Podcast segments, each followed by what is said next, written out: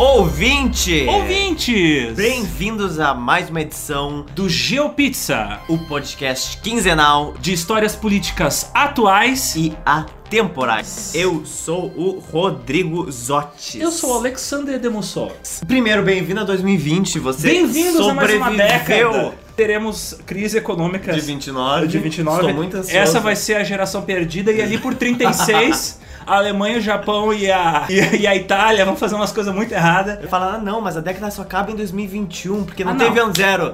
O que, que tu acha disso? Eu também acho que foda-se. Não, pra mim já começou. Caguei, Império Romano já passei, já estudei, Não, já fiz edição sobre o Império A gente Romano, conta de mais 10 saber. em 10, vai se fuder. Exatamente. Tá acontecendo várias coisas. Estados Unidos bombardeando o Irã. Eu acho que a gente tem que falar de coisas tipo o Pará. Em 1980, pode nos elucidar sobre o nosso momento O atual. mundo tá tão maluco que hoje a gente vai falar sobre o assunto mais doido sobre o qual nós já comentamos. Talvez sim. Hoje nós vamos falar de mais um acontecimento no interior do Pará.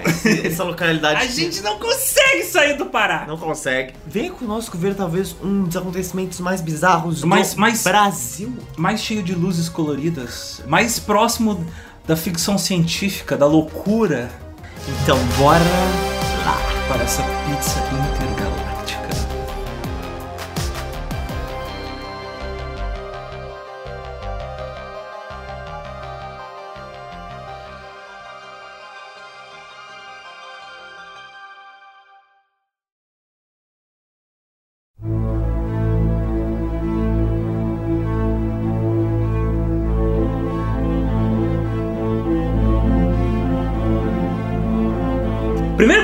Estabelecer falando sobre esse assunto, tá?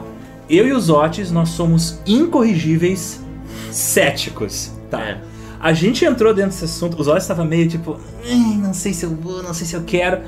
Mas eu convenci ele, como sempre, a força e manipulação. Não, é que ele é chato mesmo. Mas ao longo da pesquisa a gente percebeu que, tipo, esse assunto, talvez a parte mais interessante do, da Operação Prato, não seja só os eventos que foram narrados pelas pessoas, mas todo o espelho que a gente vê dos comportamentos, dos hábitos, do que era o Brasil naquela época, sendo refletido, sendo Tangibilizado. sendo espremido ali naquela situação tão bizarra. Desde quando o ser humano é ser humano, ele idealiza cenários e situações com muita criatividade. E muitas vezes a criatividade dele atua sobre eventos que acontecem na sua vida.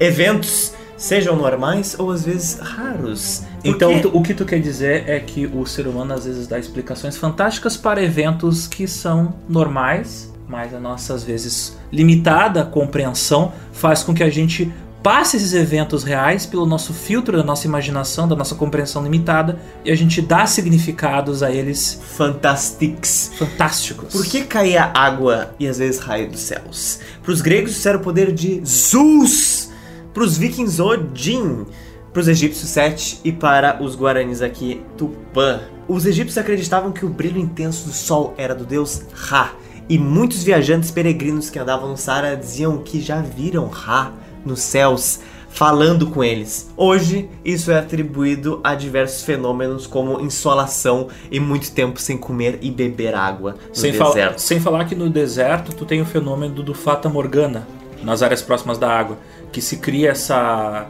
ilusão de que tem coisas flutuando, ou a atmosfera ela funciona como uma lente e ela dá um zoom e muda a distância que está os objetos. E desde a invenção da escrita, existem eventos fantásticos registrados de muitas coisas. Anjos nos céus, com trombetas, cruzes voando nos céus, Virgem Maria falando com católicos. São Jorge matando o dragão impresso na superfície da lua. Zotes, fantasmas, você acredita ou não neles? Ghosts! Olha, acreditar Então, é uma palavra muito forte. Fantasmas existem, só que eles não são criaturas sobrenaturais. Por exemplo, fantasmas em cemitérios. As pessoas de fato viam chamas esverdeadas, espectros saindo dos túmulos, mas isso era o gás do apodrecimento dos cadáveres pegando fogo por causa de estática, porque às vezes tu tinha uma, um cemitério com grade de metal ou uma cruz de metal, aí a estática fazia com que pegasse fogo os gases que estavam emanando do apodrecimento das coisas. Ah, não, eu também acreditaria que era fantasma. Se Porque- não. Fogo verde no cemitério. não, e- isso é um problema que isso, isso é um problema que acontece até com os vivos. Por exemplo, às vezes quando as pessoas estão cauterizando uma operação numa pessoa no intestino, acontece o pega fogo os gases do intestino da pessoa. Ah, isso é verdade. Então, tipo, se acontece com uma pessoa viva, imagina com uma pessoa podre, morta. E uma coisa interessante de cemitérios é que também muitos deles não eram propriamente enterrados e quando chovia, muito dos corpos eles saíam pra fora por causa desses gases, a ponto de que ah, na nossa cidade aqui, Porto Alegre, ah, exatamente onde é a Catedral Metropolitana hoje, sabe? Uhum. É subindo um grande morro, digamos assim. No nosso caso, lomba, mas como pessoas de fora do estado não falam lomba, eu acho que é morro. Uma colina. E lá em cima tinha um cemitério. Só que quando chovia, esses corpos meio que explodiam, os gases explodiam pra fora e os corpos saíam, mano. E aí eles começavam a descer a rua, os corpos, assim, tipo, Zumbis! tipo, descendão. Aí imagina tu em Porto Alegre, 1860. Primeiro, sua vida é uma merda porque você está aqui. Segundo, tu vê vários corpos descendo de chuva, assim, tipo, Speed Racer. As pessoas ficaram muito assustadas com aquilo e era normal vários corpos ficarem no centro porque elas desciam, tipo, dois quilômetros do cemitério, porque era lá em cima. Porque as ruas eram de barro, era mais fácil de deslizar. Por que as pessoas, por exemplo, ti- ah, acreditaram no final do no, no meio, no meio do século XIX, acho que na Nova Inglaterra, nos Estados Unidos, que estava acontecendo ataques de vampiros? Por quê? A galera morria de tuberculose. Aí era enterrado naquele chão gelado. O corpo não apodrecia, o sangue continuava líquido ou semilíquido. Aí a galera da casa começava a morrer porque tinha pegado tuberculose. Na época era Consumação, Consumação. o nome da doença. Consumação. Que ele, ele consumia. e consumia. E aí as pessoas iam sendo consumidas, elas iam perdendo energia, parecido com uma vítima de um vampiro, que vai perdendo as forças aos poucos. E as pessoas diziam, ah, esse vampiro, esse vampiro, esse vampiro. Aí a família inteira ia morrendo, aí no final das contas os caras vão lá, vamos ver aquele primeiro que a gente enterrou, vamos desen- desencavar o cadáver e colocar uma estaca no peito dele pra parar. Pra parar esse vampiro, fazer com que esse vampiro pare de atacar as pessoas. E aí abriu o, ca- o caixão e tava lá, o corpo perfeito estado de conservação. Aí, óbvio que os caras iam lá, tacavam estaca, sangrava o cadáver. Aí é óbvio que o pessoal que não tinha noção das regras da termodinâmica Sim. achava que aquilo de fato era um vampiro. Então é outro fenômeno que, nas lentes daquela época, era uma coisa claramente sobrenatural, mas a gente hoje sabe que é um fenômeno natural. Por exemplo, outro que é famoso, a aurora boreal. A galera achava que era manifestação divina, aquelas luzes, aquelas chamas Eu verdes também do céu. acharia. Tu não tem explicação pra aquilo e tu é obrigado a aceitar que aquilo existe. Porque só depois que a gente descobriu que existia o cinturão de Van Halen, a gente descobriu que aquilo ali é a interação do Sol com a alta atmosfera da Terra. Sim. Então é isso, às vezes a gente não sabe o que, que é e daí dá uma interpretação fantástica pra aquele evento. E o que menos falta é exemplos disso na história. Mas a gente tem também situações onde existem relatos consistentes por gerações para os quais a gente não consegue extrapolar uma explicação. Por exemplo, eventos como o aqui no Brasil, Mãe d'água, boitatá, esses fenômenos que as pessoas viam eram luzes, né, que elas viam no meio do mato, no céu, e que elas interpretavam como essas criaturas fantásticas. Tu tem avistamentos, por exemplo, do que eles chamam de cobra grande ou minhoca grande, que é uma luz sinuosa que ela corre pelo céu aparecendo à noite. Isso pode ter uma explicação que é ah, um fenômeno de persistência na visão. Quando tu olha para uma luz forte, ela queima na tua visão e tu vê o traço no céu. É, todo Então, mundo já experimentou uma vez. é, então pode ser isso, tipo, o pessoal andando pela noite com uma vela ou com uma tocha ou com um lampião, Tá. olha pro lampião, olha pro céu e vê a cobra, entendeu? Porque no episódio do meu pai a gente fala, né, muitas vezes o pessoal sai à noite caçar e pescar só com a luz da lua. Só que o problema é a luz da lua não é suficiente pra tu ver as coisas. Então às vezes Ainda tu vê coisas, mata. é, e às vezes tu vê coisas na, na escuridão por causa que a nossa mente ela sempre tenta preencher as lacunas das informações que são insuficientes. E no caso, esse esses navios fantasmas eram manifestações que aconteciam quando, por exemplo, a- alguma luz eles viam na bruma da névoa dos rios. E ficava no formato do navio fantasma, Sim, num barco podia ser fantasma. qualquer coisa no meio do rio. Só que são assim, situações que aconteciam sempre, porque não são testemunhos passados de pai para filho, de geração para geração. Toda geração tu tem integrantes da família ou todos os integrantes da família que testemunharam o mesmo fenômeno. Por isso que essas lendas perduram até hoje em vários lugares, porque até hoje as pessoas veem esses fenômenos e continuam associando a essas explicações.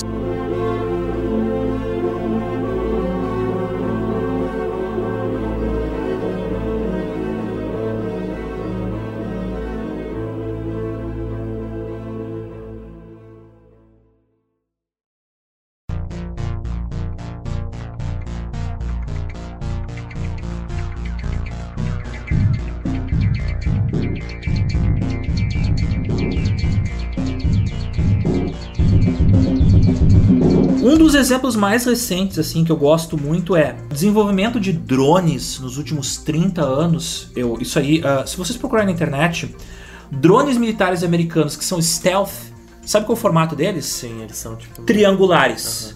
Adivinha qual era o formato dos OVNIs que eram vistos muito durante os anos 90, que coincide com o período do desenvolvimento tecnológico desses drones? Eram triângulos com três luzinhas, triângulos pretos com três luzinhas. Por que três luzinhas, Otis? Eram os trens de pouso abertas. O OVNI que foi visto perto da Estação Espacial ah, Internacional, o Black Knight, sabe o que, que ele é? É um pedaço de Teflon. De Teflon? Teflon é aquela, aquela coisa que na vai na frigideira e também vai do lado de fora de algumas naves espaciais. Aquele revestimentozinho? É, que aquilo ali é, é para evitar que queime na reentrada. Sim. Interessante. Então, por exemplo, assim, ó, várias coisas recentes a gente acha que é fenômeno sobrenatural, alienígena, mas na verdade, cara, drone. Drone, assim, é o mais comum, o pessoal confundir com um alienígena. Objetos voadores não identificados existem desde a invenção da escrita. Você tem avistamentos dele ainda na época romana, mas um dos casos mais famosos aconteceu há bastante tempo. Em Nuremberg, em 1561. Esse caso é massa. No antigo Sacro Império Romano-Germânico, o que aconteceu? Das 3 às 4 da manhã, várias pessoas alegaram ver pontos pretos no céu se movendo de forma constante e rápida. As pessoas viram aquilo e interpretaram aquelas diferentes formas. Militares interpretaram aquilo, por exemplo, como bolas de canhão iniciando um ataque militar. Pessoas normais ou padres missionários identificaram aquelas coisas como se fossem sinais divinos ou até mesmo cruzes, mas enquanto a maioria das pessoas via como se fossem vários shapes se mudando de forma. Aquilo ali basicamente ninguém soube explicar e ninguém teve alguma explicação para aquilo. Mais tarde, muito mais tarde, falando sobre esse relato, é que o psiquiatra Carl Jung, em 1951, escreveu um livro chamado OVNIs, um mito moderno dessas coisas vistas no céu falando de que isso é uma grande parte de um consciente coletivo, de cada pessoa vai ver diferentes dependendo da sua forma e da sua vivência. Algumas pessoas mais religiosas viam de forma religiosa, pessoas militares de forma militares. E hoje é atribuído esse evento principalmente algo chamado de cabelo de anjo. Ah, tô ligado. Cabelo de anjo é quando milhares de aranhas resolvem se locomover através de suas teias usando vento. Então elas soltam a teia e saem voando. Viram, viram um, um, um paraglide. Aquilo ali forma um manto e as- Flying Spiders, e que inferno. É, que inferno. E as aranhas se batem e fazem tipo um super lençol se movendo. E algumas vão se soltando. Então, imagina isso às 3 às 4 da manhã, cara. É tipo uma nuvem tendo um ataque epiléptico. Ou tu pode pensar que é uma alma penada voando, ou tu pode pensar que é um anjo. Você pode pensar tipo, você quiser, cara. O cabelo de anjo, ele é atribuído a diversos fenômenos que aconteceu. A partir dos anos 50, você tem uma explosão gigantesca do avistamento dos OVNIs. Antes, o que você tem de 50 a 53 no mundo inteiro não se compara com o que você tem antes de 1950 no mundo inteiro. Um dos avistamentos que aconteceu antes de 1950, ainda bem no final do século 19, foi 1896-97. É que várias pessoas na costa oeste dos Estados Unidos começaram a ver formas geométricas, mas principalmente formas de cigarro pretas voando. Conseguiram tirar algumas fotos, ou é isso que foi divulgado, e colocaram eles em jornais. E aquilo criou uma grande histeria de que era realmente extraterrestres. A ponto de que aquilo ficou no que que é isso, que que é isso, que que é isso, e esqueceram. Esse caso foi trago à tona depois de 1960, depois da Segunda Guerra Mundial, quando começaram a ter de novo os avistamentos de OVNIs. Mas o que, que eles sugerem que tenha sido isso? Várias pessoas avistaram isso, então isso de alguma forma foi algum fenômeno, mas Eles, eles de fato viram alguma coisa. viram alguma coisa. Mas o que você pode dizer é de que você pode estipular teorias de que nessa época não existiu simplesmente o nosso Santos Dumont no século XX e os irmãos Wright nos Estados Unidos inventando máquinas voadoras. Tu já, tinha, tu já tinha gente fazendo no quintal de casa várias invenções. dirigíveis pequenininhos, tipo, do comprimento dessa sala aqui, pra dois uma pessoa. E tipo, os irmãos Wright era uma galera numa garagem, não era tipo uma coisa divulgada pro mundo inteiro. Quando deu certo que eles divulgaram. Ninguém divulgava antes. De repente, esse era um cara fazendo um dirigível, ou uma galera fazendo dirigíveis, e não deu certo, e por isso eles não contaram pra ninguém. Então. Mas eles chegaram a voar um pouco. Uma galera fazendo em casa, no século XIX. Fazendo outro link com o que o Zotes falou, é interessante ver que o boom dos avistamentos de OVNIs coincide com o boom de desenvolvimento de aviões a jato que são muito mais rápidos do que aviões de hélice. E também coincide com um boom do quê? Do consumo de ficção científica, por causa que tinha muita ficção científica trash de disco voador, de invasão alienígena, de guerra dos mundos, saindo no cinema toda semana. Então, tipo, isso já estava no imaginário das pessoas, máquinas fantásticas voando e a ideia de alienígenas. E tu vê que os relatos vão ficando consistentes ao longo do tempo, porque também vai ficando consistente na cultura pop como são os aliens. Porque na década de 50 tem uma variedade de aliens, tem bichos peludos com tentáculos, insetoides, e a partir dos anos final dos anos 70 já se torna meio que padrão. Ah, os Grey, os Grey, os Grey. Que Então, são aqueles humanoides pequenininhos com uma cabeçona. com cabeçona feia, eu tenho medo dessa porra, porque eu tenho trauma de criança. Eu morava, eu não posso ver essas porras, senão não durmo. Porque a gente, eu pelo menos, sou uma criança dos anos 90. E toda semana tinha no Fantástico, no Ratinho, no. Dissecamento no, de Dissecamento de Alien, cara. No, no, no Globo Repórter, eles fazendo aqueles documentário com música sinistra. Ai, e eu morava no cu do interior, onde as noites eram tão claras que eu via direitinho a Via Láctea. Eu via satélites à noite correndo pelo céu. E eu morava no interior e lá não tem nem iluminação pública. Então, tipo, Até hoje não era dark pra caralho. Eu dormia com um medo de ser abduzido ou dos ETs me abrirem, que nem naquele filme Fogo no Céu, sabe? Cara. E Fogo no Céu passou nas- no cinema em casa, no SBT, de tarde. Eu não dormia quando eu via aquela porra, mas eu via, porque criança é desgraçada, né?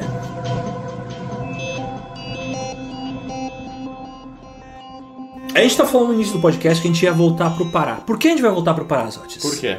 Ocorreram avistamentos, moradores paraenses da Força Aérea Brasileira e até mesmo alguns guerrilheiros da guerrilha do Araguaia que atuava nessa época. Isso durante os anos 70, né? Sim. É importante eu falar que é o seguinte: tu tem relatos de avis- avistamentos de luzes semelhantes aos vistos em Colares, que a gente vai falar depois, mas não só no Pará, mas em toda a fucking Amazônia. Inclusive, é comum casos até hoje de pessoas que relatam que viram essas luzes e atiram nelas com armas de fogo. Tá ligado? Isso Sindacta é um sistema nacional de radares. O que, que acontece? Eles registram todo ano vários objetos não identificados no radar. Alguma coisa que tá passando, mas não é um voo. É alguma outra coisa. Interessante, o homem passa. não, às vezes pode ser, por exemplo, gente trazendo cocaína de avião da fronteira, que acontece, a gente sabe. Tanto quanto aviões militares. Sim, não, mas é sério. O pessoal traz de avião e tem pistas no meio da Amazônia Que onde eles limpam e depois cobrem de novo de folhas. Sim, sim, isso É, acontece, isso acontece. Mas também às vezes são tipo pássaros migrando e eles estão muito perto um do outro e aí o radar não tem sensibilidade e detecta como um objeto único. Sim. Mas tem coisas que, por exemplo, 800 km por hora para, volta 800 km por hora, supersônico para. É, isso é estranho. Sem respeitar as leis da física. E isso a gente vai ver depois que acontece com algumas luzes que aparecem em Colares. Que é um município do Pará. E uma coisa assim, Zotes, que me deixou preocupado até quando eu ouvi. Tem um podcast que, ah, se eu não me engano, podcast de profissões e todas as semanas entrevistam, me fugiu o nome agora, americano. E existe uma cultura interna, não só aqui no Brasil, mas lá uma cultura. Toda profissão tem cultura interna, né? A gente, é- a gente que é da área de produção audiovisual, se eu fizer uma piada da Adobe, tu vai entender, tá ligado? Tipo, ah, o pau no cu da Adobe me cobrando todo mês. Não- eu quero comprar software, não quero alugar. Enfim, toda profissão tem a sua cultura interna. E a cultura interna dos profissionais de radar, os caras ficam nas torres de controle dos aeroportos, assim, ó, fora dos círculos deles, eles não conversam sobre isso, porque é, parece conversa de maluco. Mas entre eles, todo mundo que tem tipo uns 5 anos de carreira, todo mundo tem história de OVNI. Perfeito. Porque o tempo todo tu vê coisa bizarra no radar. Bagulho que não era pra estar ali, tu vê. Mas violando as leis da física, no Sim. caso? Eita, pai. Ou o piloto de avião falando assim, ó, que voo, meu, tu me mandou pra altura errada, porque tem um voo passando por mim. Ele falou, não, passou uma luz perto de mim. Não tá aparecendo no radar. Não tá aparecendo no radar? Sim. E ele só viu aquela luz. Às vezes, às vezes aparece no radar, mas ninguém viu, de e às verdade, vezes né? ninguém viu e não aparece no radar. E às vezes a galera vê, os pilotos veem algo acompanhando o avião, Sim. acha que é um outro avião que foi colocado na mesma rota, xinga o operador de radar, velho, tu me colocou em rota de colisão com outro avião e o cara, não, não tem nada no radar. E tu tem casos, por exemplo, o, o governo chileno divulgou nos anos 90 e o governo americano divulgou esse ano. Os pilotos da Marinha caçando umas luzes. Que tipo, viaja rápido pra caralho, para. No mar? No mar. Tu viu esse vídeo? Não. É uma imagem preto e branco e tu vê o mar e tu vê a luz. Então se é preto e branco, deve ser de noite. E aí os caras perseguindo essa porra. E velho, os malucos falando no rádio assim, ó. Que merda é essa? Eu não sei a ordem é pra seguir. Então, tipo, tem umas paradas que a gente não sabe o que, que é. E aqui a gente começa a entrar na fronteira incômoda, da incerteza, do tipo, a gente tem testemunhos, a gente tem provas que isso existe, mas isso desafia o nosso conhecimento científico. Mas é muito estranho essas paradas. Nos podcasts de 2100, vão nos referir como um dos pioneiros a tratar deste tema de forma científica. de forma lógica.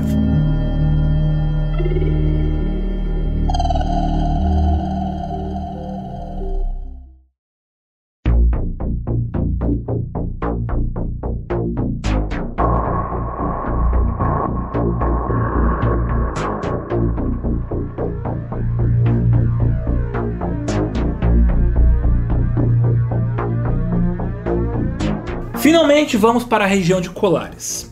Colares, ele fica no norte do Brasil, é uma região de muito mato, pouca densidade populacional, nenhuma estrutura, até hoje tem pouca, mas na época não tinha nenhuma. É 55 quilômetros de Belém do Pará. É perto da capital de Belém e não tem nada lá. E a maior parte das pessoas elas se alimentam por causa da pesca e da agricultura familiar. Antes da Segunda Guerra Mundial, rolou naquela região, em, Ba- em Manaus e Belém, o ciclo da borracha, que deixou aquelas cidades como duas das cidades, se não as mais, dentre as mais desenvolvidas do país.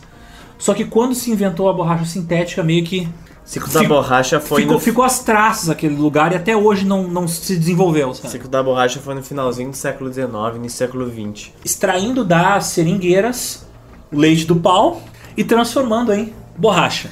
Em Marajó, na- perto da ilha de Marajó, tu teve bases americanas durante a Segunda Guerra Mundial, porque o litoral brasileiro fica num ponto estratégico. Se tu tem tipo uma guerra mundial e tu tem Sim, eu... tu quer transportar bens desse lado do mar lá pro outro lado do mar, sabe? É um- pra Europa. é um triângulo. Europa, É um triângulo. É, Brasil, Europa, Estados Europa. Unidos. A gente tá falando antes de charutos voadores, né? Sim. Adivinha o que que ia pra essa base? Charutos cubanos. Não, não. Dirigíveis americanos, que são compridos, voam.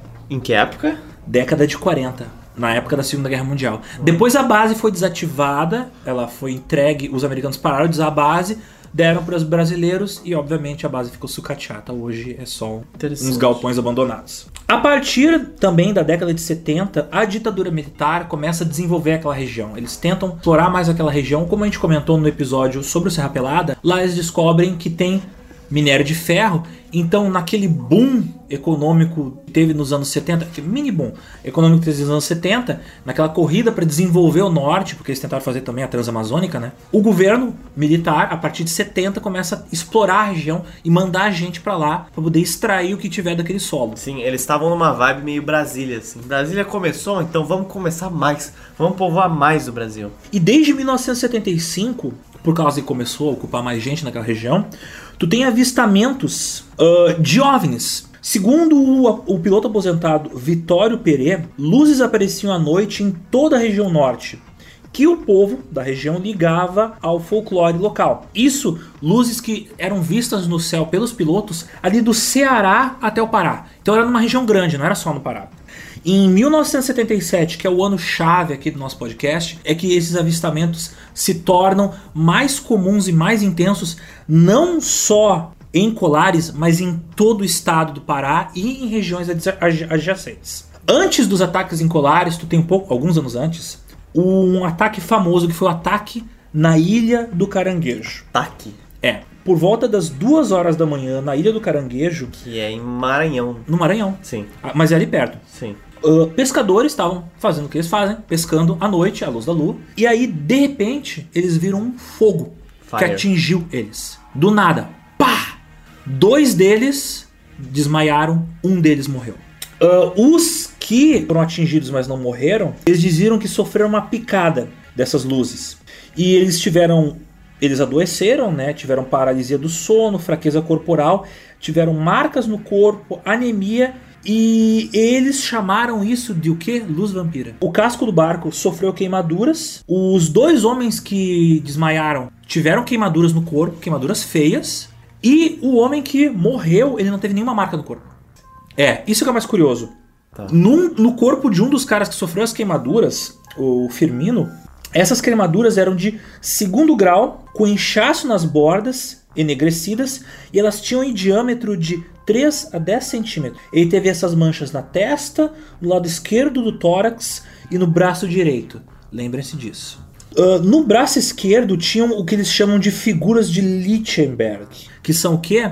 São aquelas cicatrizes em forma de fractal, forma de raio, que ficam no teu corpo. É uma tatuagem que fica no teu corpo quando tu é atingido por um raio. É, que é bem provável que tenha acontecido, né? Que é o que eu acho que foi, foi, que foi, que foi o que Uma aconteceu. coisa extremamente rara, impossível e triste, mas. Porque eu acho que o que aconteceu é o seguinte: sendo barco de metal, o cara que estava em contato direto tomou um choque e morreu. Ah, Os outros só foram atingidos pelo raio. Tiveram mais dano físico, mas a corrente não passou da mesma maneira que passou pelo cara. Sim. Mas é possível morrer por descarga elétrica e não ter quase nenhum vestígio físico no corpo? Eu não sei, porque normalmente as pessoas que morrem por raio têm vestígios físicos. É que se passar pelo cérebro diretamente, beleza, mas É. eu teria que ter levado um raio na cabeça. Aí, aí é que tá. O médico que fez a, a análise deles, né? Ele atribuiu as marcas queima- de queimaduras à descarga elétrica, né? Marcas de Lindbergh. E do cara que morreu foi dada a causa como morte por AVC.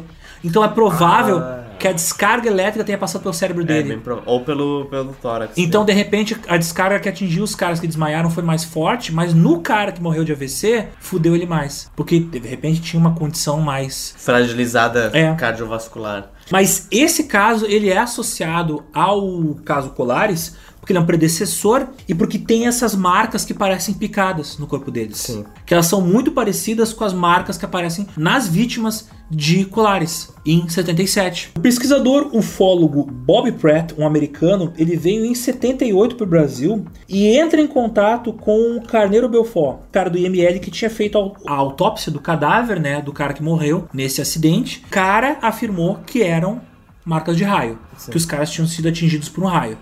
Até porque, se vocês verem na internet, quem tá no YouTube tá vendo essa imagem, quando um raio cai numa árvore, o que tu vê é uma bola de fogo às vezes, porque ele automaticamente carboniza a árvore. Então, imagina o que não faz com uma pessoa, sabe? O Bob Pratt também entrevistou o sargento Antenor Costa, meteorologista do aeroporto de São Luís, ali da região, São Luís do Maranhão, e o cara ofereceu a esse ufólogo os registros meteorológicos do dia do evento, só que tem um porém. Não teve registro de chuva ou raios das 5 da manhã de 25 de abril até as 6 da manhã de 26 de abril. Apenas uma chu- leve chuva às 11h30 da noite. A Das 11 à meia-noite. Isso foi às duas da manhã. Isso aconteceu às 2 da manhã. Bem no período onde não estava chovendo, não Mas tinha. aquilo não era uma região meio desabitada, uma ilha. Sim, mas um raio não Beleza. pode se materializar. Ah, eu sei, mas. Às vezes as pessoas estão distraídas. Não, mas é que tá. dormindo. Não tinha um fenômeno meteorológico que gerasse um raio. Ponto final. Mas Ó. o que aconteceu com os caras é muito parecido com raio. Eu tô colocando aqui a dúvida e eu já vou colocar a, a tréplica. Ah. Que a questão é. o- até hoje a gente não tem equipamento meteorológico espalhado pela Amazônia o suficiente para analisar a região. Imagina naquela época. Aham. Então, de repente, os dados que esse meteorologista ofereceu São insuficientes. insuficientes. Com certeza. Então, de repente, rolou uma chuva, porque os caras os caras estavam com uma lona no barco. Olha, E a lona foi queimada com, o, com a descarga que teve. eu já vi nesta cidade muito raio e não choveu nada. Mas que tava passando nuvem, né? Ah, sim, se dá uns elementos, mas o céu tava clean. Clean. Ah, e eu não sei. Ah, Com certeza não deve estar. E outra, se eles estavam dormindo, é possível que Não, tivesse estavam eles- ventando. eles estavam pescando, eles estavam pescando. Mas estão distraídos, cara. Às vezes tem ventos, nuvens se mexem Não, eu, eu, eu acho que foi um raio. Mas é aí que começa o pessoal a chamar a atenção do pessoal. Pirar. a- a- não digo a pirar, mas começam a aparecer coisas estranhas.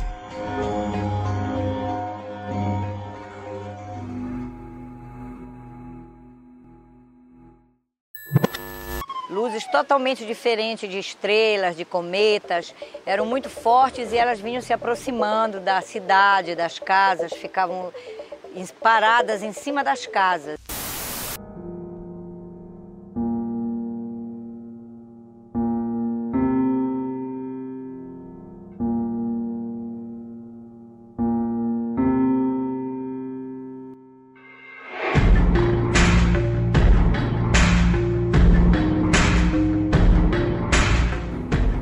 Agora a gente vai falar do caso Viseu. O que foi o caso Viseu? A oeste do litoral norte brasileiro começou a ter muita aparição de luzes. E tu tinha não só pe- pessoal ribeirinho testemunhando esses fenômenos, tu tinha também soldados, policiais, gente que trabalhava na área da aeronáutica, era gente que tinha conhecimento técnico, sabia identificar o que, que estavam vendo, viam coisas estranhas e não sabiam identificar o que, que eram essas coisas estranhas. Segundo o jornal O Estado do Maranhão, em 17 de julho de 1977, o João Batista Souza, proprietário da fazenda Nova Amélia, acorda no meio da noite, sem sono, e como é comum no interior, né, ele resolve caminhar à noite. Eu sei porque meu pai fazia isso no interior. É estranho, as pessoas do interior fazem essa porra. Que, que- que qualidade de vida impressionante, hein? Sim, se tu é, sim, pô, imagina tu caminhar à noite do- sem ter medo de ser assaltado ou morto, tá Meu ligado? Deus. Ah, a 200 metros de distância dele, ali dentro do terreno dele, ele vê uma bola de fogo pousando. E ele viu que era um objeto com formato de chapéu de palha. O que que parece um chapéu de palha? Oh, um yeah. disco voador. Sim. E aí, uma porta se abre e um humanoide de cerca de um metro de altura, carregando uma lanterna com uma luz roxa e um outro objeto indistinguível na outra mão, sai de dentro do aparelho. Esse humanoide não era ninguém menos que Albert Einstein. Não, cara, era o. Busque conhecimento. Desliga a câmera. Desliga a câmera. Desliga o podcast. Busque conhecimento. A criatura, ela usava um capacete com antenas que cobriam o rosto dele e ele tinha o corpo todo peludo. Agora os nossos ouvintes mais espertos vão lembrar de um filme de 1953, 54 chamado Robot Monster, que tinha um monstro que era uma roupa de gorila e um capacete com anteninhas. Olha aí, hein? Então a gente volta ao dilema. De repente esse cara viu esse filme, teve uma paralisia do sono, imaginou que estava andando na Sim. rua e lembrou dessa parada. Tá morrendo de sono, cara. E, sei lá, tem Sim, miopia. o, ca- o cara tava Que nem eu. E olha pra alguém a 200 metros de distância. Pra mim, um humanoide e um humano é a mesma coisa quando eu tô sem lente. Eu já tive alucinação com paralisia do sono. E tu vê paradas estranhas. É. Eu vi- vê Parado. Eu vi, graças a Deus a minha não tinha nada a ver com ET, eu vi os dementadores do Harry Potter. Aí quando eu vi, tipo, ah, esses dementadores do Harry Potter, óbvio que eu tô alucinando. Aí, tipo, eu continuei olhando pra eles, eles ficaram parados, aí, aí eu consegui voltar a me mexer e eles se dissiparam. Eu nunca tenho, eu nunca tive isso. Eu tenho, tive mais ou menos uma vez e foi quando eu tomei remédio pra dormir. Eu tava dormindo com a Betina. E aí, cara, eu, eu- na minha cabeça eu acordei e tinha alguém me puxando pelos pés, velho. Tipo, nitidamente. E eu fiquei putaço. E eu fiquei tipo, bah, Betina, vai tomar no teu cu. Qual é que é essa porra assim? Aí eu meio que levantei assim e ela ficou tipo.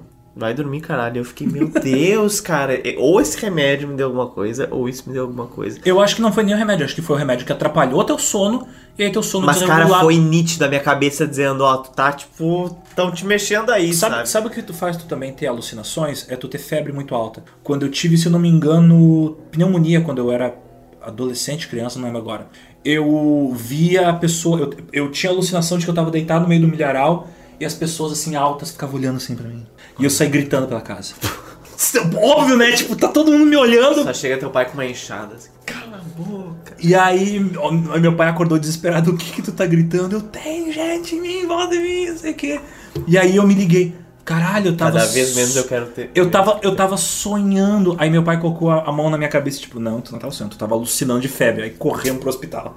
Uau. Então, tipo, esse caso aqui eu, eu acho estranho, tá? porque, como eu falei, o monstro que o cara vê é muito parecido com o Roman, que é o monstro do filme Rouba do Monstro de 1953. Ok, depois o que acontece? E é isso. cara. Tá, e, e ele viu o cara descer e é isso. É isso. Tá, e acabou? Acabou. Tá, mas ele acordou, ele voltou pra casa. Eu não sei, eu não li o resto O. Alien fez ali um moonwalk e deu um... Foi pras estrelas.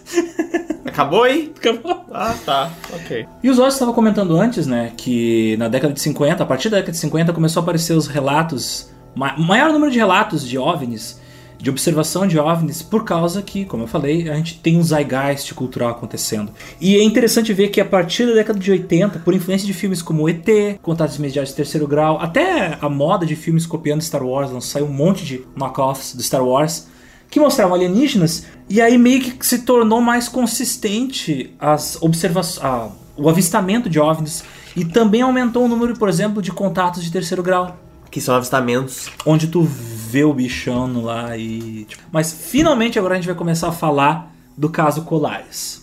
No norte do Pará fica uma região chamada Salgado. Lá é composto de 20 cidades. Uma das 20 cidades é a Ilha de Colares. Ela fica de frente para a Baía de Marajós, onde, é claro, a gente já comentou, aconteceu um grande número de avistamentos de OVNIs. O município de Colares tem 20 km quadrados e em 1977 tinha de 6 a 10 mil habitantes que viviam de agricultura familiar e da pesca. A eletricidade na região era só nas vias públicas e da cidade, né? não era do- das estradas do campo. E essa eletricidade era gerada por geradores de óleo diesel que ficavam ligados das 18 às 21 horas. Então o pessoal não tinha 18 às 21. das 6 Que horário 9. cretino. É que é o horário que o pessoal ainda tá tomando um chimarrão em frente de casa, tá? Chimarrão não, tomando, sei lá, um. comendo um pirarucu em frente de casa. Claro. Ah, tá, tá, tá conversando com os amigos, tá esperando o sol se pôr, tá olhando pro céu contando estrelas, sei lá.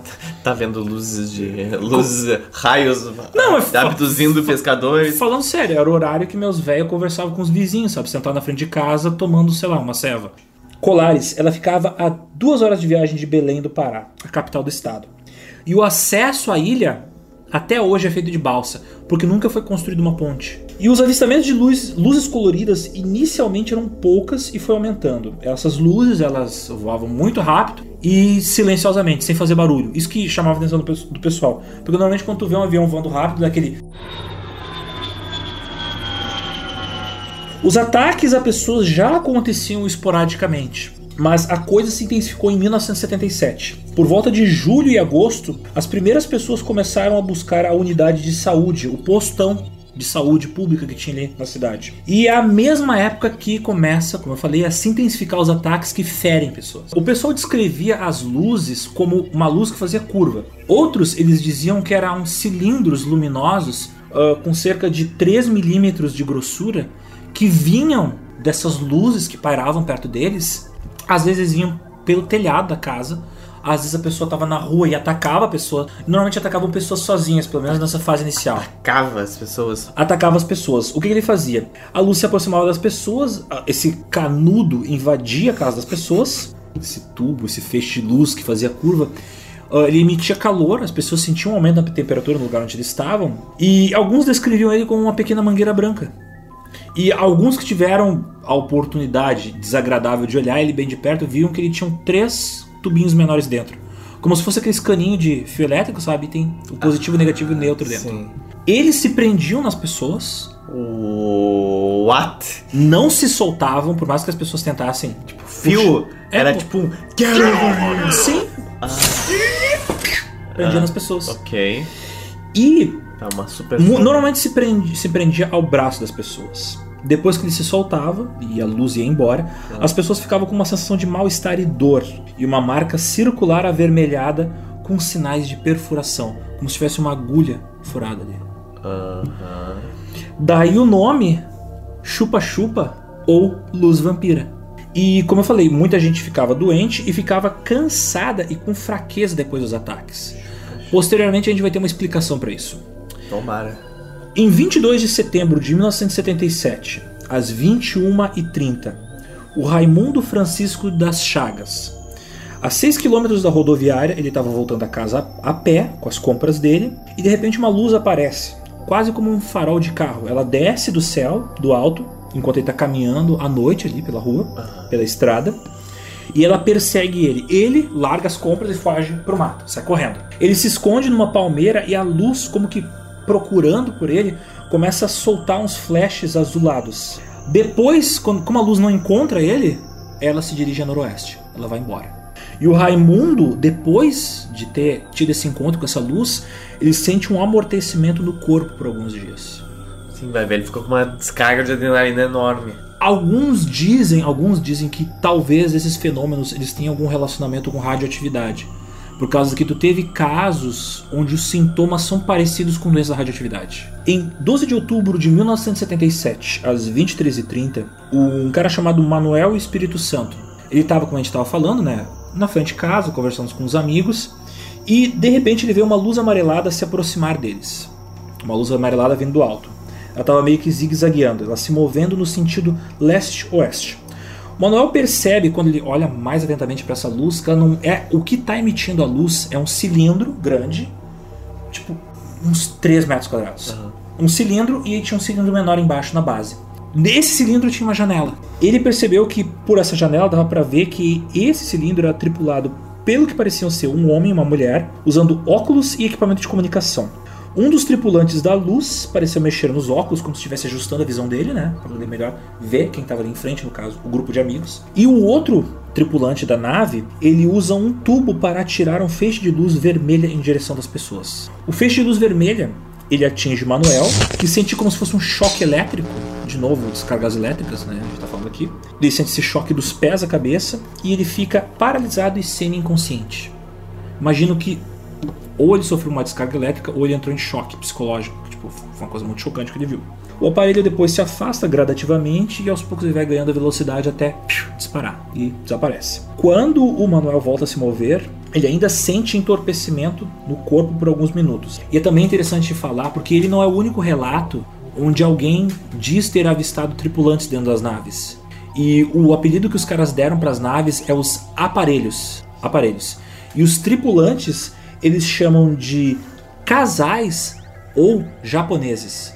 Porque alguns dos tripulantes, segundo as testemunhas, eles tinham os olhos meio puxados. Então teve relativamente bastante número de relatos de avistamento de pessoas. Avistamento de pessoas dentro dos, dos objetos voadores. Tiveram alguns casos, no, naquele caso que eu falei do século XIX, finalzinho do século XIX, de também pessoas tripulando essas naves as naves que seriam construídas por inventores, o que faz muito sentido. Tem um, tem um relato famoso na Bíblia que é citado pelo Eric von Däniken de uma carruagem que vem do céu e é mandada por Deus. Uhum. E ela tem várias figuras estranhas, cabeças de animais. E tem essa coisa assim de ser tipo um bagulho que brilha muito, desce do céu, traz uma mensagem para ti. Dia 18 de outubro de 77, às 9h30 da noite, a Maria Graça tava de boas, em casa, ouvindo um rádiozinho lá, quando dentro da casa dela ela vê luzes entrando dentro de casa, como se tivesse um caminhão na frente de casa, porque ela entrava pelas janelas, pelas frestas das portas, mas era uma luz amarelada. Ela então abre a janela para ver o que, que era isso. Quem são esses caminhoneiros? E ela vê lá de fora um corpo luminoso de cor laranja. Ela começa a gritar ajuda para os vizinhos e tem, ela fica praticamente paralisada. Ela tem calafrios mas da mesma forma que aquilo apareceu, aquilo sumiu. Provavelmente ela teve também uma descarga de adrenalina, porque ela fica com sintomas muito parecidos. Calafrio nos pés, amortecimentos no corpo, rouca também por uns dias. No dia seguinte, dia 19, às 7 e meia da noite, Antônio Acácio de Oliveira estava na frente da sua casa, dando uma vistada assim na vizinhança, quando ele vê um objeto luminoso passando em cima das árvores, como se fosse um pouco, não tanto no horizonte, mas não na frente dele. Ele acabou vendo aquele ponto, parou, bem como se tivesse avistado ele, piscou três vezes. Ele pegou a arma de fogo dele e começou a tirar da luz. E a luz pegou e, e sumiu. Pensa assim, ó, tu tem uma coisa invadindo teu terreno, é inexplicável, e essa galera é acostumada, sabe com o quê? Bicho, tipo onça vindo do mato matando criação. Então eu imagino que é natural os caras terem um impulso de tipo, atirar em alguma coisa estranha que vem do mato que possa atacar ele. Tem um caso que vai ter um link depois com outra coisa, com uma situação li diretamente ligada. Talvez a situação mais séria diretamente ligada ao à investigação da Operação Prato, que é o caso do cara que trabalhava como vigia na olaria ali da cidade. Sabe, pra quem não sabe, olaria é uma fábrica de tijolos. Pegam barro, aço barro, aço barro e transforma em tijolo. Então, seu Luiz, ele viu marcas de uma paca. Ele viu uma, um, um arbusto, sei lá, com marcas de pata de paca. Paca. Paca é tipo uma capivara. É, uma- é mais parecido com um hamster do que uma capivara. Lembrando os ótimos que a galera é pobre, não tem condições. Tipo, aparece um bicho gordo e suculento, óbvio, vou lá caçar, né? O cara foi lá e ele perseguiu as, a- as marcas né, de patas da paca ali pela mata. Foi rastreando o bicho. No meio do caminho, ele encontrou uma nave espacial com um formato bizarro que emitia muita luz. Então, ele viu uma figura humanoide saindo de dentro da nave e essa criatura tinha um aparelho que emitia uma luz vermelha. E ele passou pela rede onde o Luiz estava dormindo. Porque o Luiz, eu esqueci de citar, ele estava dormindo numa rede no meio do mato para poder ficar cuidando se ia passar de novo a paca por ali, para ele matar a paca. E aí ele se escondeu no mato. E ele ficou observando o, o, Ah, o- ok. o bicho passando aquela lanterna vermelha na rede. Como se tiver, tipo, tivesse identificando ó, alguma coisa Sim. passou por aqui. Ele tava caçando um bicho e aí alguma outra criatura aparece e começa a caçar ele. A vingança da paca. A vingança da paca. O bicho percebe que ele tá ali, o Luiz sai correndo no meio do mato. Aquela criatura humanoide lentamente entra na nave, a nave sobe e, como tivesse de zoeira, vai seguindo ele, ele correndo desesperadamente pelo meio do mato, tipo. "Ah, caraca." E aí, o que aconteceu? Ele fugindo e aquela criatura, e aquele, como tivesse zoando com ele, devagarinho, perseguindo ele. E aí ele se aproximou de um grupo de crianças que tava ali na região e falou: Caralho, tá vindo uma porra por ali atrás. Eles, ele e as crianças observam a luz se aproximar e depois vai embora. Tipo, não faz nada. A gente vai falar desse avistamento mais tarde, porque ele, ele tá ligado a um fato muito estranho que acontece durante a presença dos militares ali em Colares.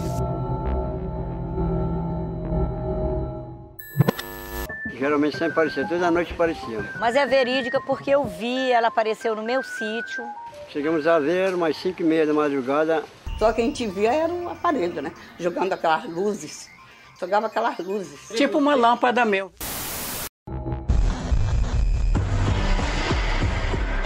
Quando se fala dos casos que aconteceram de ataques das luzes, né, quando as, as luzes atacaram pessoas em Colares, o pessoal se concentra na região de Colares porque depois foi onde o exército, para onde as, as forças armadas mandaram militares para investigar o caso. Mas não foi só ali que aconteceram casos de ataques a pessoas. Também ali em- na periferia de Belém, que não é tão longe assim de Colares, né? A gente falou, é pertinho. É, 50 quilômetros. Três jovens foram atacadas em três ocasiões diferentes. Se eu não me engano, todas as meninas. A maior parte dos ataques eram a pessoas jovens adultos, de tipo 20 e poucos até quase 40 anos de idade. E a maior parte também era mulheres. Enfim, essas três meninas elas foram atacadas e a foto mais famosa que tem, que é a menina com a mancha sobre o peito, ela foi tirada de uma dessas meninas que foi atacada. O médico que atendeu elas dizia que a ferida, olha que explicação machista absurda. A ferida que aconteceu era tipo um movimento natural que mulheres fazem pra se proteger. Aí ela foi com força e ai, deu um tapa em si mesma. Nossa, e- ela foi tipo Thanos, assim. É, deu um- Fez um porradão. Ai, deixa eu me defender. É igual que ela fez tipo um furo, não foi nem tipo um roxo. Isso que me incomoda, porque são perfurações. Nesse ponto, cara, a população já tá em pânico. Imagina um maluco de agulha na rua te atacando. É pior. É um alienígena. E ele voa e solta luz. E ele voa e tem luz. O maluco do metrô em São Paulo agora voa e solta luz. É. E aí o que acontece? O prefeito ele começa a distribuir armas. Ah, excelente. Sempre Excelente. Isso costuma funcionar no Brasil. tá aí. Fogos de artifício Acabou as armas, mas na dúvida. Que falta tem isso aí. e distribuir garrafas térmicas.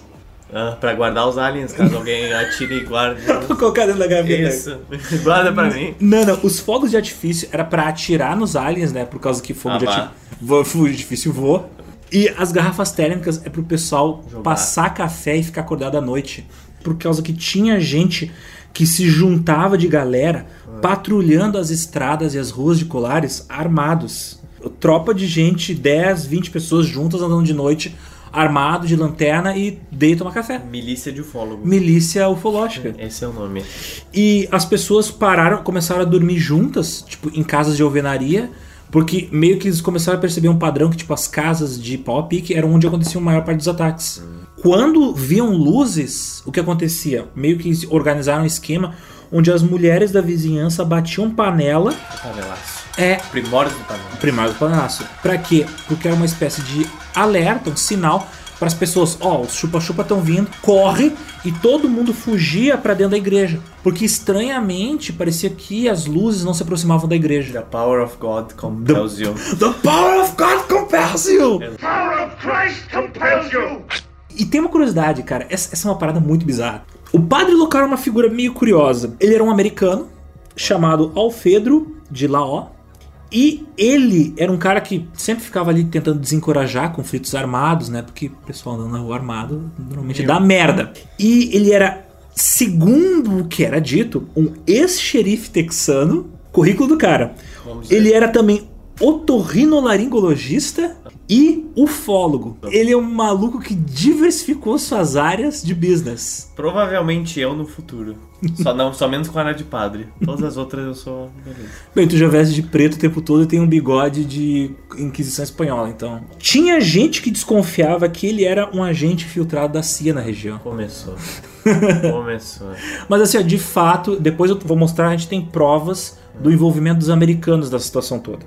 E não eram só pessoas que eram atacadas na rua. Porque assim, ó, os ataques eram sempre, eram quase todo dia. E às vezes o que aconteciam? Porcos, galinhas, patos, ovelhas, até cachorros eram atacados pelas luzes. E eles ficavam com as marcas. Não, pior ainda, esses animais apareciam mutilados, eles apareciam, tipo, como se o sangue tivesse sido drenado deles secos. Como um, como um, como um, um- um cadáver que ficou no sol vários dias.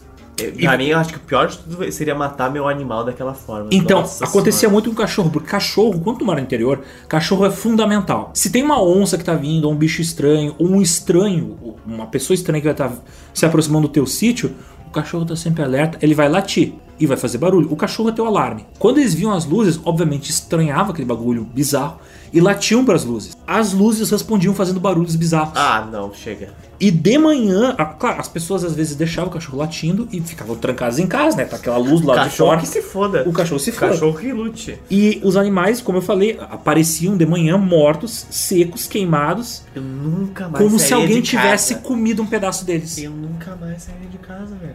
Tá, mas esses cachorros, que foram trucidados, não tem fotos deles, não tem registro deles, tipo, olha esse cachorro.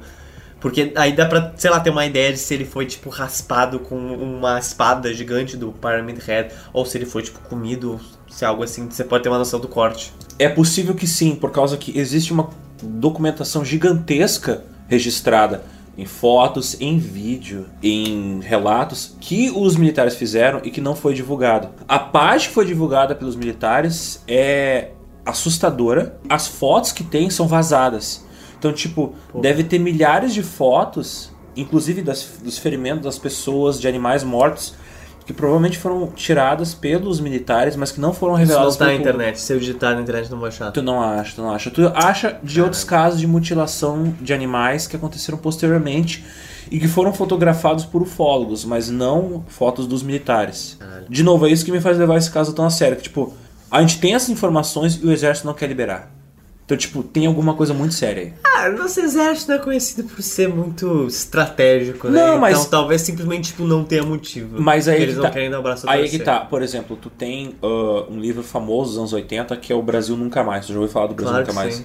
Então, o Brasil Nunca Mais é os dados dos militares. É só Ctrl C, Ctrl V, xerocado os relatórios de tortura. Então, os militares brasileiros durante a década de 60 e 70, a burocracia deles no que concerne a registrar tudo é muito boa. E é por isso que eu fico preocupado com esses dados que não foram revelados. Porque, tipo, se até dados de tortura foram liberados e essa porra não foi liberada, Mas foi liberado os dados de tortura? Ou eles foram, tipo, eles foram. é, eles foram pressionados? esses, esses registros, por alguma bagunça burocrática, estavam abertos à consulta, entendeu? Mas eles tinham sido liberados. Sim. Quem tava com interesse de ler, ah, tipo, ah, o que, que os militares fizeram isso na época? Aqueles arquivos estavam no Arquivo Nacional, e, tipo, opa, tudo isso aqui foi registrado pelos militares. na boa. Então, os, os militares brasileiros, como eu disse, eram super chatos em registrar tudo em papel. Tudo, tudo, tudo, tudo, tudo. Tanto é que a maior prova de que eles cometeram tortura é os próprios relatórios do exército.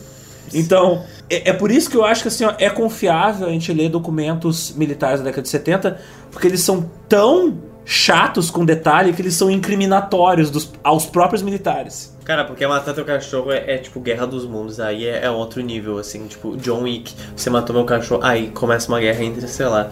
Porque, caralho, velho. Se matou os cachorros e não matou pessoas, demonstra pra mim inteligência. Porque daí tu tá diferenciando entre o que é um animal e o que é um animal inteligente.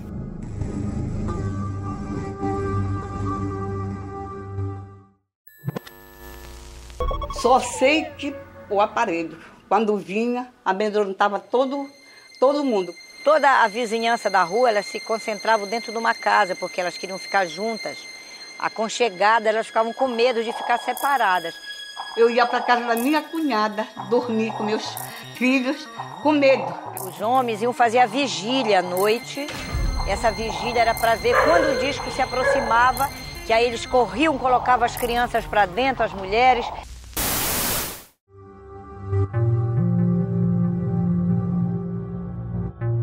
E é aqui que começa a história da Velaide Cecim. Posto de saúde da região, tu tinha uma enfermeira, uma odontologista e 12 técnicos de enfermagem. Técnicos, não enfermeiros e enfermeiros. Mataram o cachorro, filha da puta. E a Velaide Cecim de Carvalho, de 22 anos, ali ela teve o primeiro emprego dela depois de se formar na faculdade como médica. Coitada, essa, essa é época de desilusões. Quando faltava remédio, ela pegava o carro dela e ela ia até Belém para poder buscar. É essa mulher, cara, apesar dos relatos dela serem meio estranhos, assim, no que concerne a carreira profissional dela, ela é uma mulher muito corajosa. Ela era a chefe da unidade de saúde, ela era a administradora daquele posto na região. Ela também, junto com o padre, o prefeito e o delegado, era meio que uma autoridade local. Só que ela era uma das poucas que efetivamente tinha algum tipo de ajuda, né? Ela era uma médica, ela dava ajuda. Muitas pessoas atacadas começaram a visitar ela. E no início, ela não acreditava que aquilo ali, que no, que as- nos relatos das pessoas, porque ela pensava, pô, eles viram uma coisa no mato, confundiram, ou alguém chegou com uma lanterna, ou teve alucinação. Pessoa com formação mais. A alucinação coletiva é bem provável. É, pois é, é, é o que todo mundo pensava. No início ela pensava isso. E diz ela que ela atendeu entre 480 pacientes. Porque é muito impreciso os números. Uau. Só Mas que- é muita coisa de qualquer forma. Só que ainda assim é bem provável que a maior parte das pessoas não tenha passado por ela, não vai no médico. É, provavelmente- é muito provável que muita gente que foi atacada não foi no posto para buscar ajuda. Sim. Inicialmente, como eu falei, ela era muito cética em relação aos relatos, acreditando eles ao uso de álcool, drogas, delírio coletivo e as feridas ela achava que era automutilação em função do delírio coletivo. Ou, ou pode ter, uma crise de estresse que te gera, tipo, o ticara, que é muito conhecido. É, mas eram perfurações. Eram perfurações e queimaduras. E ela fala que não dava pra ser queimadura de, de água quente, por exemplo, por causa que ela necrosava muito rápido. Tava necrosando. Tava necrosando. Acontecia de um dia pro outro nessas pessoas. Por isso, de novo, muita gente relaciona com ferida de radioatividade. Porque é muito parecido a velocidade com que as feridas eh, se tornam as infeccionadas. pessoas- Toda vez que tu encontra uma explicação, ela explica apenas um aspecto, mas acaba não explicando os outros. Todas as lesões eram consistentes e eram parecidas, elas tinham padrões. Eh, Elas eram feridas que necrosavam rápido, elas eram longilíneas e retas. Normalmente, sempre com dois ou mais orifícios abertos, inchados e paralelos. Tipo, tinha uma intenção ali, não era tipo um furaquinho na puta que pariu. Eles eram Tipo, paralelos. assim. Segundo ela, não poderia ser ferida de mordida de morcego, porque o morcego ele tem uma substância na saliva dele que não permite que o sangue coagule. Então a ferida fica sangrando pra caralho. Sim, ele pode sugar. E essas feridas eram secas, elas eram o contrário. Elas eram secas, elas tinham cicatrizado ali. Sim. Era normal as vítimas terem diarreia. Ah, através de exames laboratoriais, exames de sangue, eles identificaram que as pessoas tiveram anemia, mas assim, de um dia para o outro, o que é bizarro. Porque era detectado a descoloração das células de sangue e a diminuição do número de hemácias. De um dia pro outro, cara. Por isso o nome chupa-chupa, tipo, Sim. como se tivesse drenado uma parte do sangue da pessoa. As pessoas tinham dor de cabeça, dores nas articulações, e essas dores nas articulações às vezes duravam meses. Mas dor na articulação pode ser muito de perda de sangue também. E pode ser também causado por estresse. É, e anemia também causa bastante dor na articulação. Também existiam outros efeitos, né, psicológicos no caso, as pessoas começaram a ter depressão, terror e ansiedade. E muitos sofrem de depressão até hoje. Isso daí eu já associo mais ao pânico. Porque nesse ponto a cidade inteira estava em pânico. Porque ataque quase todo dia, todo mundo tinha algum conhecido que foi atacado. Não, imagina, tu encontrar teu cachorro morto na frente da tua casa. Pra mim, esse é inexplicável. Como eu falei, algumas das explicações que as pessoas davam cobriam só um aspecto. Vários dos sintomas que são citados pela médica eram parecidos com o da malária, mas o mosquito não vai lá e te dá dois furos de agulha. As marcas nos corpos, nos corpos das pessoas e a velocidade com que apareciam os sintomas não batia com malária. Os sintomas batiam, mas a velocidade dos sintomas não batia com malária. Eles nem batiam com queimação por radiação. Eu não sei porque eles não tinham contador de Geiger. Os caras que foram fazer a investigação depois não trouxeram o contador de Geiger. O que é uma coisa que talvez eles deveriam ter trazido. Pois é. Mas de novo, Brasil, menos recursos, né? Ah, houveram mortes nessa época. Eu atribuo elas a causas naturais, mas como estava acontecendo aquele pânico na época, muita gente ah, liga elas ao clima de estresse e ao pânico da população. Sim. Uma senhora de 72 anos, ela tinha um histórico de hipertensão e problemas do coração. Ela foi levada pra, de ambulância, né, para Belém. E quando eles colocaram ela na ambulância, o- ela tava com rigor no corpo, o corpo duro. Quando uma pessoa tá com rigor mortis, não consegue dobrar o braço. E uma mulher de 44 anos, inconsciente, com a mandíbula cerrada, de novo, como se estivesse em choque, ela não respondia em estímulos e também, tipo assim, tu cutucava ela, ela não sentia dor. Ela também foi levada pro hospital. Dias depois, a Velaide ligou pro hospital, né, Pra saber como é que elas estavam, e recebeu a notícia que as duas tinham morrido. Tinham falecido de poucos dias depois. E na época, a Adelaide pediu a autópsia da- das duas mulheres, só que tinha uma lei que dizia que se tu morreu de- dentro de hospital, tu não podia ter autópsia. Só se tu morreu, tipo, na rua. Então ficou meio sem explicação a morte delas. Eu presumo que elas tinham problema, como eu falei, esses problemas de hipertensão, problemas do coração, que era uma mulher de 72 anos de idade, Sim. e a de 44 deve ter tido um infarto. Porque é normal em situações de estresse as pessoas infartarem, tá ligado?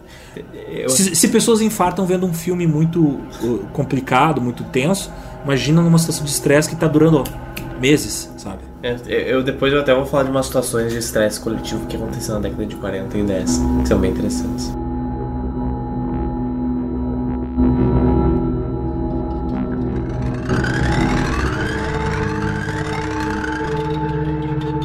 Os ataques aumentaram, pioraram ainda mais. Agora tu tinha não só ataques à noite, de madrugada, mas também tu tinha ataques no final de tarde e no início da noite. E não só no interior, mas também no meio da cidade.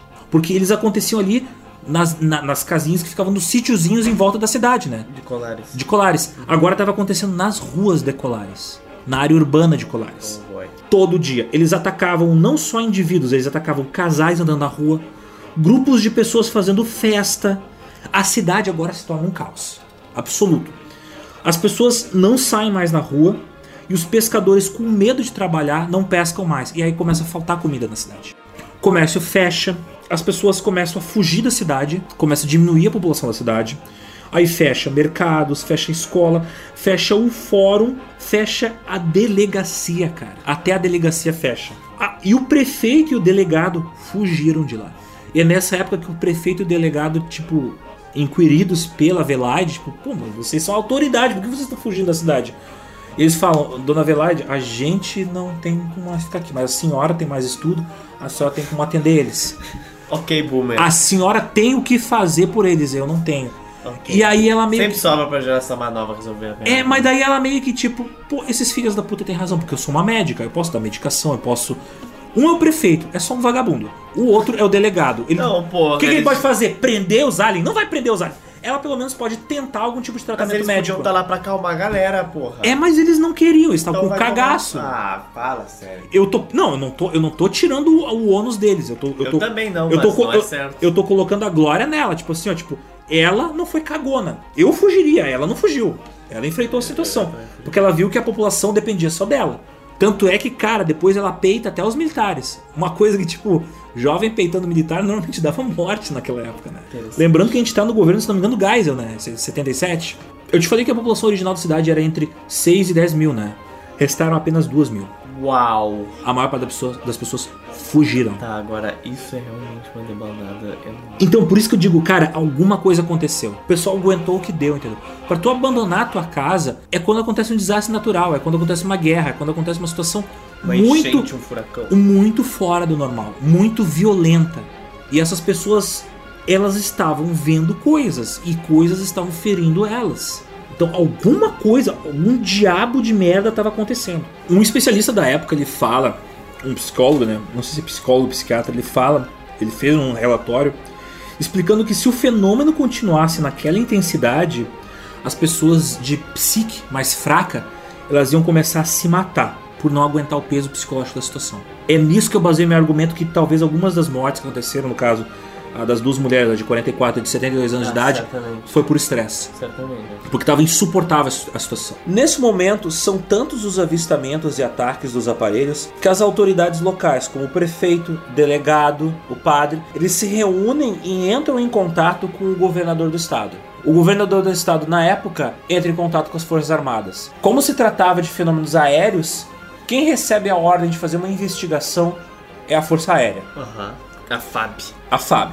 Fala-se que inicialmente a FAB não deu, não deu muita atenção ao pedido de ajuda, ao pedido de investigação.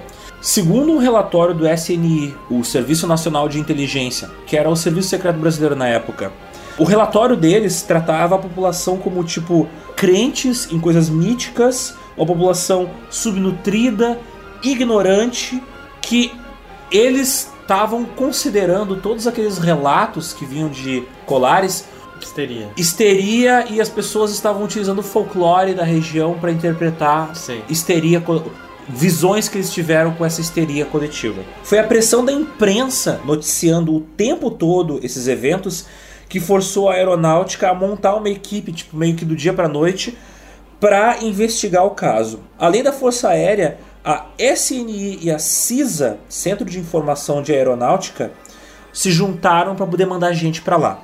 Tinha rumores também do envolvimento da CIA nessa investigação. Oh boy. A missão deles, dos, dos investigadores mandados pela Força Aérea, era colher depoimentos, observar o fenômeno e esclarecer o que de fato estava acontecendo ali em Colares. Tinha-se o medo não só de que poderia ser atividade soviética, com o experimento de armas na região, novas tecnologias, né? Mas também havia o medo do governo de que houvesse algum tipo de influência ou invasão de alguma força internacional tentando tomar conta da região, porque lembrando, aquela ali era uma área de extração de minério, Sim. de minerais de ouro, de ferro, Pra quem ouviu Serra Pelada já sabe. já sabe que ali é perto de Carajás. Então, tipo, é uma região de interesse do governo.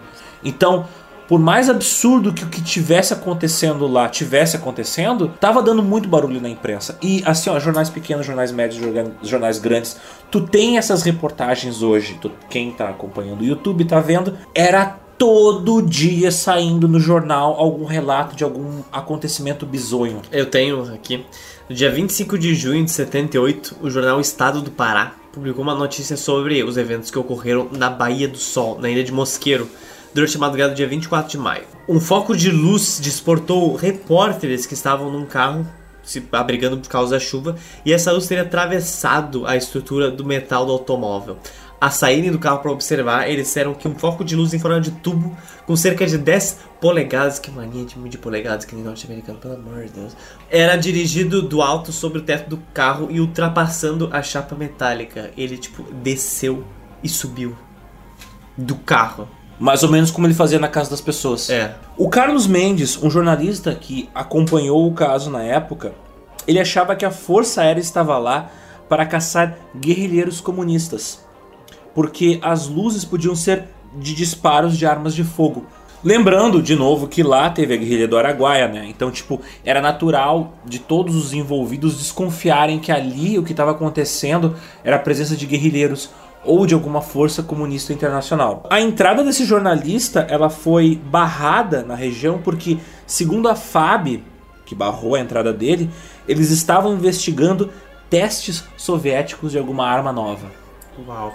A galera não tinha noção do que estava acontecendo. Tava tudo muito confuso. Cara, mas pro militar falar que tem soviético ali, ele, ele tem que estar muito louco da droga, ou ele tem que estar muito certeza do que Ou, ele tá ou, é- fazendo. ou é aquela coisa assim, eu vou te dar uma. Porque se isso se espalhar na Guerra Fria, velho. Cara, eu, eu não duvido que fosse uma desculpa maluca pra fake news pra poder desviar a atenção. Sim, mas tipo, cara, é o pior tipo de fake news possível. Chegar aos ouvidos errados. Definitivamente pode ter envolvimento da CIA nisso. talvez por isso, por causa dos boatos de que havia envolvimento soviético na região, é que chegou agentes da CIA ali. Oh boy.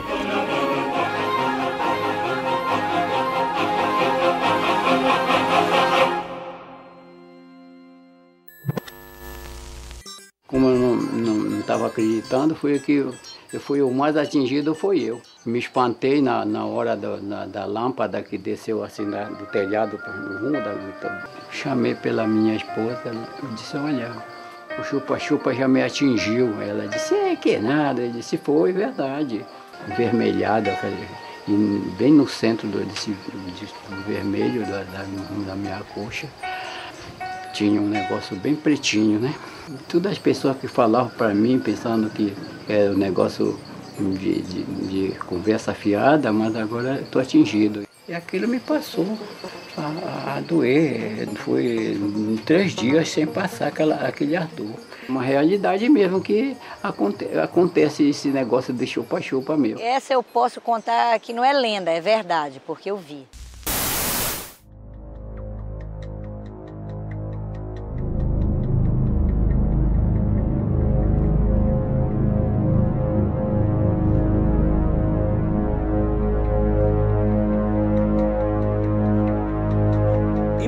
Dizer que aqui no Brasil o envolvimento dos militares com fenômenos ufológicos é bastante comum. Para vocês terem uma ideia, desde a década de 50, tu tinha órgãos no Brasil do Exército que faziam investigação de fenômenos aéreos sem explicação. Inclusive, a sede da unidade, da entidade, era no 4 Comando Aéreo de São Paulo. E olha só, em outros países, os governos e as forças armadas são mais abertas ao, se, ao falar e divulgar dados sobre observações, registros de fenômenos ufológicos. Por exemplo, no Uruguai, Peru, Argentina, no Chile, tu tem órgãos oficiais das forças aéreas que falam com a imprensa, divulgam os dados na internet e é relativamente fácil contatar eles. Mas aqui no Brasil, os militares são um pouquinho mais Fechado. fechados tipo para de poder coisa. falar desse assunto. Eu imagino que, em parte, porque talvez esteja relacionado a alguma coisa que os militares não queiram falar. A outra parte é, tipo, tu é responsável pela defesa de um país e tu descobre que tem alguma coisa invadindo o teu país e que tu não pode fazer nada. Isso é uma demonstração de fraqueza. Então, admitir que acontecem fenômenos que a Força Aérea não é capaz de explicar seria uma demonstração de fraqueza por parte das Forças Armadas aqui no Brasil. Mas, Alexandre, eu tenho um caso que tem muita conexão com isso de histeria coletiva que aconteceu na história. Quando? Quando e um aconteceu? deles, o mais curioso, foi na década de 40. Na, em outono de 1944, na cidade de Maton, em Illinois, no caso. Illinois é um estado dos Estados Unidos, tá? Só pra ficar claro. No dia 1 de setembro de 1944, uma mulher em Matum, de 30 anos, estava lá de boa, cuidando da sua vida, quando ela começou a sentir um cheiro estranho, um cheiro podre, um cheiro ruim. Ela começou a passar muito mal com isso. E ela começou a meio que perder a coordenação. Ela foi falar pro, pro marido dela sobre isso. Só que antes ele veio e falou pra ela: Cara, eu vi alguém lá fora. E tá fedendo demais. Eu conheço esse caso. Essa história apareceu no jornal Daily Journal Gazette, um jornal local que falou que esses ataques continuaram nas regiões adjacentes. Ah, De acordo com outro casal que acordou no dia 31 antes, eles acordaram com um cheiro bizarro, cara. Acordar com um cheiro estranho, eu preciso que seja bem estranho para acordar com isso. O marido começou a vomitar, cara. E a mulher não conseguiu mexer as pernas dela. Ela não, não conseguiu, ela ficou paralisada. Depois de que eles saíram do quarto e ficaram numa casinha separada, que era bem comum na época, ela começou a ajudar as crianças que estavam passando muito mal. E os jornais começaram a falar que aqueles ataques eram obras de alguém que estava espalhando gases na região, chamado de Mad Gasser, ou tipo, o cara do gás. O maluco do gás, Mad O Gasser. maluco do gás. No dia 5 de setembro, uma mulher, vou ver suas roupas no varal, elas estavam completamente molhadas. Quando ela tocou nessas roupas, ela desmaiou. No dia seguinte, oito pessoas diferentes falaram que as suas casas ficaram com um cheiro terrível, como se tivessem sido esprezadas. O FBI começou a investigar esse caso. No dia 13 de setembro, mais de 20 pessoas detectaram que elas sentiram gases. E mais de 10 viram uma figura no jardim delas. A polícia nunca conseguiu pegar o maluco do gás. E os ataques pararam. O que, que foi isso? Doutores nunca acharam nada errado com as vítimas. Além de choque de que elas não tinham reação e que elas não se mexiam. E Nada além de fenômenos médicos ligados ao psicológico. e, as- e a polícia nunca encontrou nenhum registro de elemento químico, nem de que alguém tivesse invadido os locais. Muitas pessoas dizem que poderia ter sido de indústrias perto desses locais que emitiam às vezes gases durante a madrugada, mas provavelmente depois do primeiro ataque aquilo lá foi obra de histeria coletiva. Histeria coletiva. Eu colocaria lado a lado com o caso Colares, mas a gente tem um problema com o caso Colares. Porque tu tem registros De médicos. ferimentos. Esse é um problema. É, no- nesse caso, as uni- os únicos problemas médicos que foram identificados são de, relação, são de ah, cunho psiquiátrico e psicológico. Em Colares, tu tem bicho sendo morto É. e gente sendo ferida. Isso é um problema. Gente sendo ferida não só psicologicamente, gente sendo ferida fisicamente.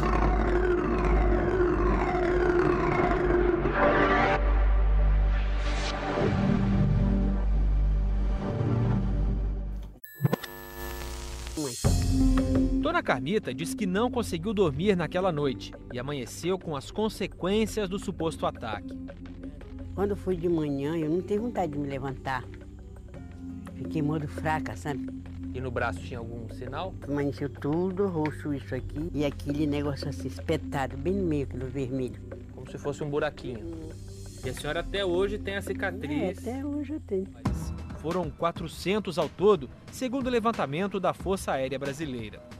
Pessoas morando de um lado da ilha, de outro lado da ilha, em diversas localidades bem diferentes e distantes, relatavam as mesmas coisas eh, destes fenômenos inusitados. Todos os relatos praticamente eram iguais.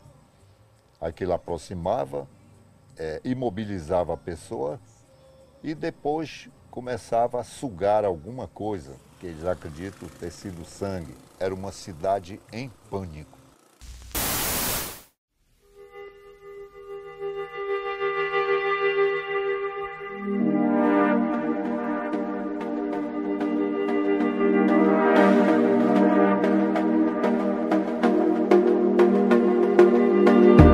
Olá, então pessoal, seguinte. A gente levou três, se não me engano, quatro, quatro dias para gravar este podcast. Ele é um episódio muito especial, porque envolveu uma quantidade de pesquisa absurda. Mas aí gerou o problema. Para a gente falar de tudo que a gente queria falar, para detalhar todos os assuntos importantes e, claro, esclarecer que a gente é uma galera cética que não tá, enfim, falando só de disco voador, mas do fatos, do- dos- dos acontecidos envolvidos nesta operação prato, a gente gastou muito tempo.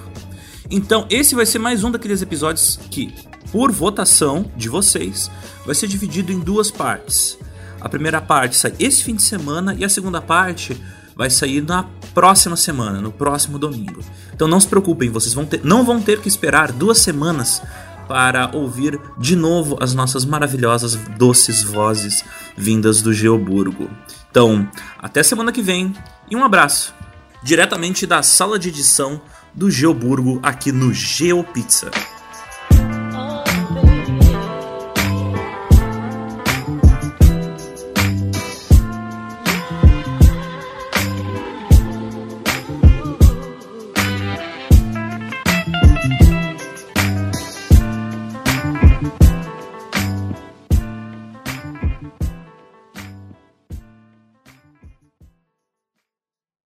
Zotis, tu tá ligado aquele clipe do Michael Jackson, Don't Stop to Get Enough?